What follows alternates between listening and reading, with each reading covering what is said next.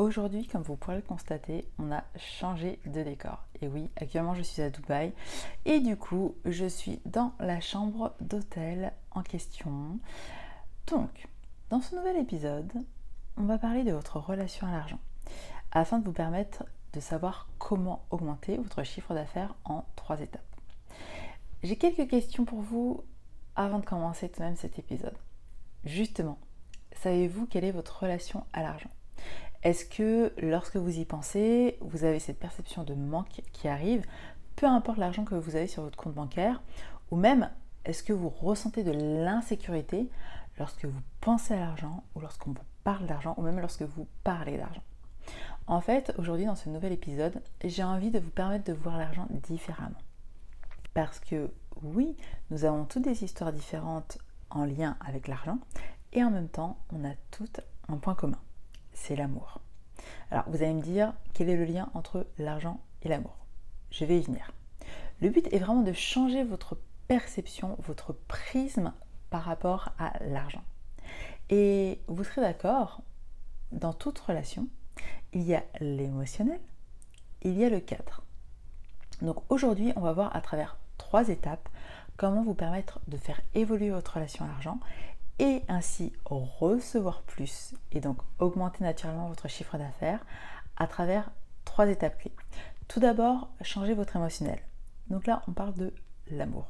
Il est clair et net que si, lorsque vous pensez à la signature d'un nouveau contrat, vous êtes dans la peur justement que la personne vous dise non, que si vous êtes dans une transition de stratégie, vous êtes en mode peur, manque, qu'il n'y ait aucun chiffre d'affaires qui rentre, que vous le vouliez ou non, eh bien votre cerveau va chercher à confirmer votre hypothèse. Donc, le but, c'est de sortir de cette perception de manque, de cette peur, pour aller vers quelque chose de plus haut, une émotion plus forte et plus élevée qui est l'amour. Parce qu'il est important de comprendre que l'argent est un moyen d'échange dans nos sociétés modernes et il est neutre, il est profondément neutre. Donc qu'est-ce qui fait que vous, jusqu'ici, vous n'étiez pas neutre par rapport à l'argent?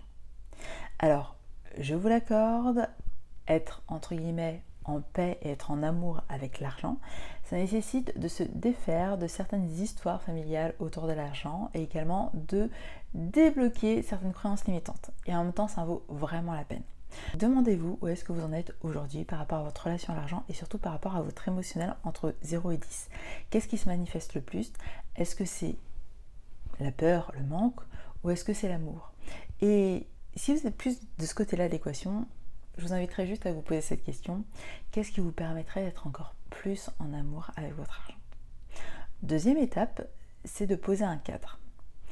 Lorsque vous rentrez en relation avec une personne, avec un partenaire, ou même par rapport à vos enfants, si vous êtes mère de famille, bien évidemment, il y a l'amour que vous portez à l'autre être humain, et il y a également le cadre que vous allez poser. Et bien en fait, c'est la même chose avec vos finances, c'est la même chose avec l'argent. La structure que je vais vous proposer aujourd'hui, est bien évidemment applicable aux finances personnelles et aux finances professionnelles, c'est-à-dire celles de votre entreprise, même si aujourd'hui on va plus voir celle de votre entreprise. Donc concrètement, il y a trois niveaux pour poser un cadre au niveau de vos finances du business. C'est un cadre vous permettant de savoir comment vous générez votre argent. Deuxième niveau, c'est comment vous le gérez. Et troisième niveau, c'est comment vous le faites fructifier. Parce que oui, l'argent, c'est quelque chose qui est en mouvement. Donc j'ai quelques petites questions pour vous.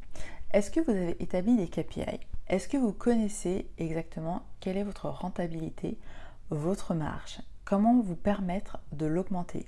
Quelle est votre tarification par rapport à vos produits ou à vos services? Ce sont des données qui semblent bateaux et en même temps qui sont extrêmement importantes pour que vous puissiez piloter votre activité et la faire se développer de manière sereine.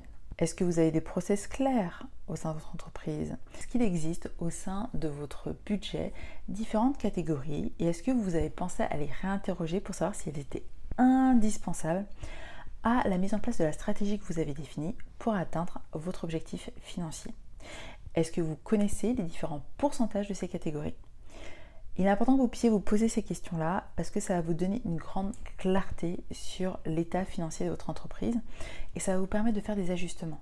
Quelle stratégie mettez-vous en place pour faire fructifier cet argent? Et là, ce sont que quelques questions. Par contre, je vous invite vraiment à vous les poser si, quand vous les entendez, vous n'avez pas la réponse automatiquement. Troisième étape, c'est de faire respecter ce cadre. Et là va être peut-être votre plus grand challenge. Pourquoi? Parce qu'une fois que vous l'aurez défini, eh bien, en tant que femme entrepreneuse, vous avez 36 millions de choses à faire. Et vous allez être pris par le flot, entre guillemets, de gestion de votre entreprise. Par conséquent, il est naturel en soi de revenir à des habitudes anciennes. Le truc, c'est que en faisant ça, vous allez freiner l'évolution de votre entreprise. Donc si ça peut vous aider, pensez à une relation de couple. D'accord? Vous instaurez un cadre au démarrage et vous le faites respecter après justement pour que la relation fonctionne. C'est votre cadre et en réalité c'est votre entreprise. Donc c'est vous qui définissez le cadre et c'est vous qui en avez la responsabilité, en tout cas qui avez la responsabilité de le faire respecter.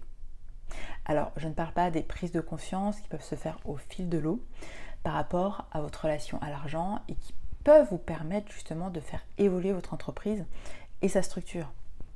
Là, je parle d'un état des lieux à l'instant T et surtout de continuer sur la durée à faire respecter cette structure si vous pensez qu'elle est juste et qu'elle vous permet d'atteindre l'objectif financier que vous désirez.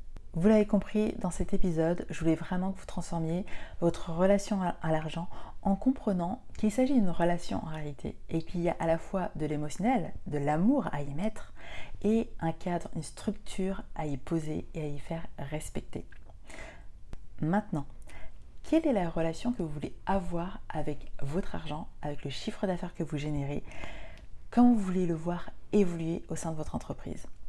C'est à vous de jouer. Et on se retrouve prochainement dans un prochain épisode.